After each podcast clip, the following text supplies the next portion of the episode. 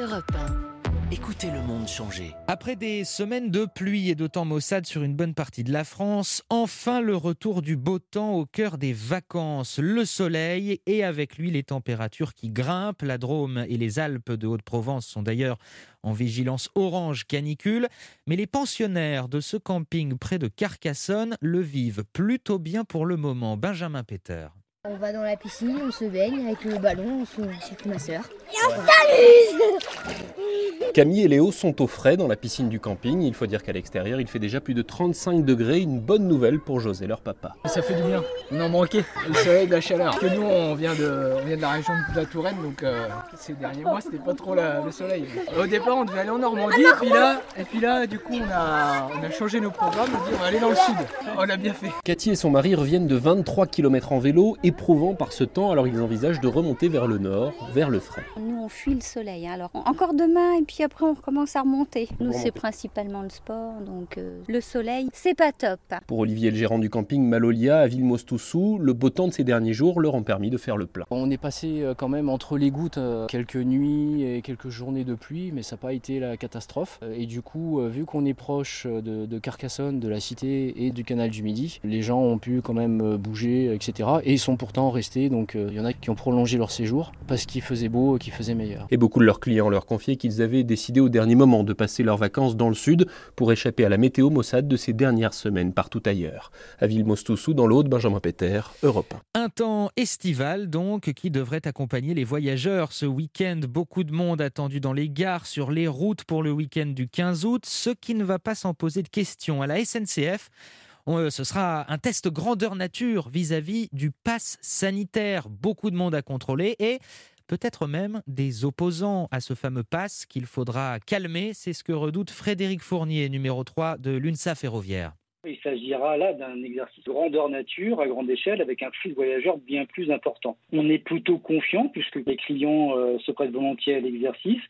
La crainte de l'UNSA ferroviaire, c'est que, comme vous le savez, il y a un mouvement de contestation euh, contre ce pass sanitaire et on est euh, évidemment extrêmement vigilant à ce que euh, les personnes qui participent à ce mouvement de contestation pourraient utiliser comme une tribune finalement le passage devant ce dispositif de contrôle des passes sanitaires à SNCF et rentrer en conflictualité avec les salariés chargés de contrôler ces passes sanitaires aujourd'hui. Le numéro 3 de l'UNSA Ferroviaire au micro d'Olivier Samin.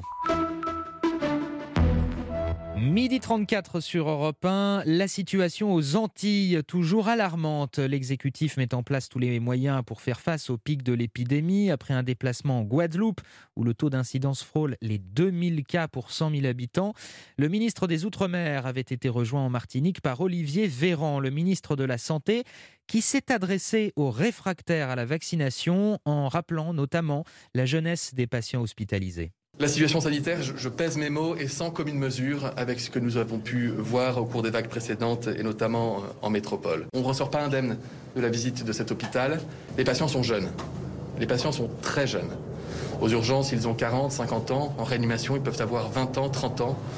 Ils ne sont pas forcément atteints de ce qu'on appelle les comorbidités. Ils ne sont pas forcément euh, des grands obèses, ils n'ont pas forcément d'immunodépression. Ce sont des gens qui étaient en bonne santé il y a quelques jours et qu'aujourd'hui sont sur le ventre, intubés, ventilés dans le coma, dans des services de réanimation. C'est ça la réalité telle que nous la vivons lorsque nous traversons euh, les couloirs euh, de ces hôpitaux. Et puis surtout, cet hôpital, comme ceux de Guadeloupe, sont remplis de patients qui ne sont pas vaccinés. Il n'y a pas un seul patient vacciné en réanimation à l'hôpital de Fort-de-France.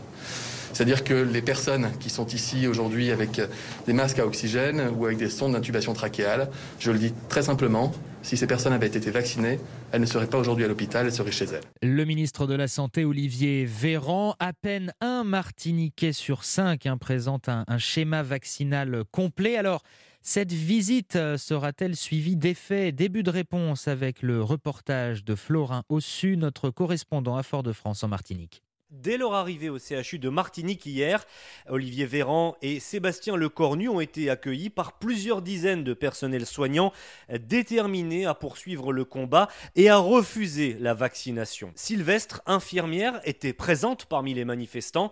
Elle n'a pas l'intention de changer d'avis. Jusqu'au bout, je ne compte pas me faire vacciner. Jusqu'au bout, je vais rester mobilisée. Il y a d'autres moyens. Je suis axée sur la prévention. Il ne faut pas que les gens arrivent à l'hôpital. Dès les premiers symptômes, il y a de quoi se soigner. Il faut anticiper pour euh, ne pas arriver à cette catastrophe. Une méfiance vis-à-vis du vaccin, mais aussi vis-à-vis du gouvernement. Et cela, malgré les différentes annonces en Guadeloupe et ici en Martinique, la confiance est brisée, comme l'explique Johan Dupé, chef d'entreprise dans la sécurité. Le vaccin ne protège pas assez ou tout court des contaminations si on doit le rappeler, euh, on a de quoi se méfier de l'État français. Le ministre de la Santé a pourtant tout fait pour affirmer le soutien de l'État aux populations martiniquaises et guadeloupéennes. Olivier Véran a notamment annoncé l'arrivée prochaine de traitements innovants à base d'anticorps monoclonaux. Florin Ossu, correspondant d'Europe 1 à Fort-de-France en Martinique. Europe Midi, Simon Rubin. Midi 36, on marque une pause et on se retrouve pour parler de cette basketteuse française médaillée à Tokyo et qui était enceinte au moment où elle a remporté sa médaille de bronze. Et puis on parlera aussi de Britney Spears qui fait un pas de plus vers la liberté et l'autonomie, la tutelle que son père possédait sur elle, élevée après des années de bataille juridique. Europe Midi. Rubin. Midi 38, la suite de votre journal et la fulgurante avancée des talibans qui se poursuit en Afghanistan. Les insurgés ont pris le contrôle de Lashkar Gah, capitale de la province du sud de l'Afghanistan. Les talibans qui ne rencontrent pour ainsi dire aucune résistance ou presque face à une armée désorganisée. Les États-Unis et le Royaume-Uni vont déployer des militaires pour aider leurs ressortissants à quitter le pays. Hélène Terzian a joint Aurélien Pradier. Il est député du Lot et président du groupe d'amitié franco-afghan désespéré de la situation. Un regard euh, désespéré et inquiet. Euh, la chute de l'Afghanistan euh, semble de plus en plus inexorable. Et puis une forme de désolation. Parce qu'au fond, ce à quoi nous assistons, au-delà de la situation afghane, c'est à l'impuissance totale des grandes puissances de l'Occident. Je suis consterné, pour tout vous dire, de voir à quel point il y a une forme de fatalité qui s'est installée dans la situation internationale. Au fond, on compte euh, jour après jour les villes, les districts afghans qui tombent aux mains des talibans.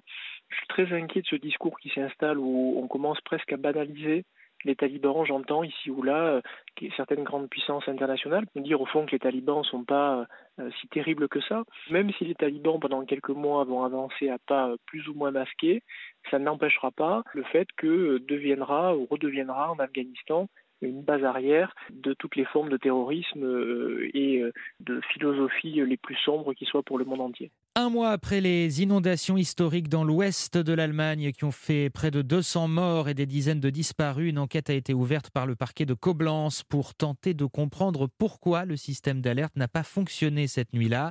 Et c'est l'objet de votre reportage, Hélène Kohl. Vous qui êtes notre correspondante à Berlin, vous êtes retournée sur place, sur cette zone sinistrée qui s'étend sur 50 km le long d'une petite rivière qu'on traverse normalement à pied. Et ce qui frappe avant tout, hein, Hélène, c'est l'ampleur des destructions. Oui, surtout dans les petits villages au fond de la vallée de la Har. Les témoins sur place ne parlent d'ailleurs pas d'inondation, ils disent qu'ils ont été victimes d'un tsunami. 9 mètres de crue en quelques minutes, les ponts ont été pulvérisés un par un, 60 au total, l'asphalte des routes arrachées et à certains endroits encore on ne passe qu'avec des véhicules à chenilles ou des engins de chantier. Il y a des trous béants là où des maisons ont été emportées. À Maïchos par exemple, les habitants ont dû d'abord combler eux-mêmes la chaussée pour permettre l'arrivée des secours, raconte Alina. Quand on a parlé avec les soldats qui avaient fait des missions en Afghanistan, ils ont dit que c'était pareil ici. Ok, nous ne manquons de rien, personne ne meurt de faim, nous avons de quoi boire, nous avons reçu des tonnes de dons, ce n'est pas la question. Mais en ce qui concerne les destructions, c'est vraiment comme une zone de guerre. Cette semaine, une commission a chiffré les dégâts. Il y en a pour 30 milliards d'euros. Pour vous donner une idée, les dernières grandes inondations en Allemagne en 2002, dans l'est du pays, avaient fait 9 milliards de dégâts. On pense qu'il faudra au moins trois ans pour tout reconstruire. Et Hélène, euh, on en est où un mois plus tard? Après les premiers jours de chaos, l'Allemagne s'est mise en ordre de marche, hein, très efficace, grâce au déploiement de l'armée, des services de la protection civile, les pompiers, la police et aussi des milliers de bénévoles absolument indispensables. Les travaux de déblaiement ont bien avancé. On ne voit presque plus de tas de débris, de carcasses de voitures. Les maisons sinistrées ont été vidées ou rasées. En revanche, l'électricité n'a toujours pas été rétablie partout et le gros problème, c'est l'eau. Pas d'approvisionnement et surtout pas de système d'évacuation des eaux usées. Ça peut durer encore des mois, disent les spécialistes. Dernière question, Hélène, comment vivent les sinistrés? Certains sont partis chez des amis ou la famille, mais bien souvent les gens vivent encore sur place, dans les étages supérieurs des maisons, avec des réchauds, en allant remplir des bidons d'eau aux citernes de la Croix-Rouge. Il y a aussi des sanitaires communs et des hangars pleins à craquer de dons. On ne paye rien, on partage tout. Judy Khalil, une jeune syrienne qui a vécu dans des camps de réfugiés au Proche-Orient, est touchée par la solidarité. Tout le monde, allemand ou étranger, on est ensemble. Je n'ai jamais vu ça de toute ma vie. Les gens sont gentils, amicaux et ils essayent de rester forts. Mais derrière les sourires, les gens sont en pilote automatique, s'inquiète Thomas Putz, un entrepreneur local qui organise l'aide des bénévoles. Nous sommes encore dans un état de choc, traumatisé. Et puis cette poussière qui rend tout triste et terne, ça pèse sur la santé mentale. Nous avons besoin d'aide. Nous sommes tous très occupés avec les travaux, donc il faut que les gens fassent du porte-à-porte pour nous demander comment ça va et nous prendre en charge. Les premiers enterrements ont eu lieu cette semaine seulement. Il fallait d'abord déblayer le cimetière, mais de nombreux corps n'ont toujours pas pu être identifiés, ce qui rend évidemment très douloureux le travail de deuil dans la région. Hélène Kohl, correspondante d'Europe 1 en Allemagne. Si vous qui nous écoutez, euh, vous êtes euh, enceinte ou avez été enceinte, on vous a peut-être fait cette remarque, un brin paternaliste. Il faut se reposer, ne pas en faire trop comme si une femme enceinte était invalide. Eh bien, une basketteuse française incarne le contre-pied parfait à cette image d'Épinal. Marie Guida, elle a été médaillée de bronze à Tokyo en étant enceinte de plusieurs mois. Oui, il s'agit de Valériane Ayaï Vukosavievich. Elle était enceinte de trois mois et demi précisément pendant ces Jeux. Sa maternité, c'est un choix assumer une envie de couple qu'elle avait en tête depuis plus d'un an. Et quand elle a appris la nouvelle juste avant les jeux, donc elle n'a rien voulu changer à sa façon de jouer ni de s'entraîner, elle s'est juste confiée à son staff médical, à sa sélectionneuse Valérie Garnier et à quelques joueuses, les autres, elles, n'ont rien remarqué. Ça a même surpris mes quelques copines qui étaient au courant euh, parce qu'elles se disaient oh là là, mais des fois tu fais des choses, on, se pose la question, est-ce qu'elle y pense? Et en fait, j'y pense pas du tout et je pense que c'était beaucoup mieux comme ça. Ça allait très bien, j'étais au meilleur de mon basket. Il y a même euh, un des médecins qui m'a dit qu'il qui m'avait jamais vu euh, autant en forme, autant épanoui euh, sur un terrain. J'ai pris énormément de plaisir à faire ces compétitions. Et ce n'est pas fini, elle veut continuer à s'entraîner tant qu'elle le pourra avant de prendre son congé maternité. Tout ça en accord avec son club Basketland qui était au courant de son projet dès le départ. Et aujourd'hui, à travers sa prise de parole, elle espère inspirer d'autres sportives. C'est un choix la maternité. Euh, il y a beaucoup de mes coéquipières qui me disent moi euh, euh, je ferai pas une maternité pendant ma carrière. Comme il y en a d'autres qui me disent ah, j'aimerais bien pendant ma carrière faire une petite pause maternité. Et oui et oui c'est possible. Et elle le répète sa maternité ne sera pas un frein pour sa carrière pour preuve, elle aimerait revenir sur les parquets dès l'année prochaine pour le mondial de basket en Australie. Marie Guida, et on termine ce journal avec une autre femme puissante. Vous connaissez très certainement Britney Spears, la star américaine de la pop, mais cela fait un bout de temps qu'elle n'a plus sorti d'album et pour cause, elle était sous la tutelle de son père depuis plusieurs années, son père qui régentait toute sa vie, ses prises de parole publiques, sa manière de vivre, son alimentation. Une emprise dont la chanteuse cherche à se sortir depuis des mois et Marion Gauthier, elle est en train d'y parvenir. Oui, Jamie Spears a accepté hier de renoncer à être le tuteur de sa fille. Déclaration d'intention seulement, il précise qu'il reste des questions en attente, parle de transition en douceur vers un nouveau tuteur sans donner aucune date et se dit victime d'attaques acharnées. Justice est faite pour Britney, a tout de même réagi l'avocat de la chanteuse, placée sous tutelle depuis 2008, après plusieurs séjours en désintoxication et à l'hôpital psychiatrique. À 39 ans, l'interprète de Toxic peut aujourd'hui au moins imaginer une issue favorable à son combat contre son propre père. Plusieurs années qu'elle crie dans le désert, mais ses larmes en juin dernier semblent avoir réveillé les juges. Britney Spears pleure alors sur 13 ans de contrôle abusif. Au tribunal, elle affirme qu'on lui a refusé de se faire retirer un stérilet alors qu'elle souhaitait avoir un enfant. Quelques jours plus tard, elle est autorisée à choisir son avocat. Le Free Britney Act est même déposé fin juillet. C'est un projet de loi qui donnerait aux personnes placées sous tutelle un droit de regard sur le choix de leur tuteur. En attendant, l'enquête sur le comportement de M. Spears continue, écrit l'avocat de la star. La transition en douceur n'est pas assurée. Le récit de Marion Gauthier en direct, midi 46. C'est la fin de ce journal et c'est la météo avec la, la tendance du jour. Valérie Darmon qui est toujours à la chaleur. Et oui, et toujours ces vigilances orange canicule en cours hein, pour les Alpes de Haute-Provence les Alpes-Maritimes, l'Ardèche, la Drôme, le Var. Dans le sud-est, les fortes chaleurs qui persistent donc avec 33 à 37 degrés jusqu'à 40 dans les terres de Provence. De la Bretagne à la frontière belge, 21 à 26 degrés. Du sud-ouest au nord-est, on attend 28 à 32.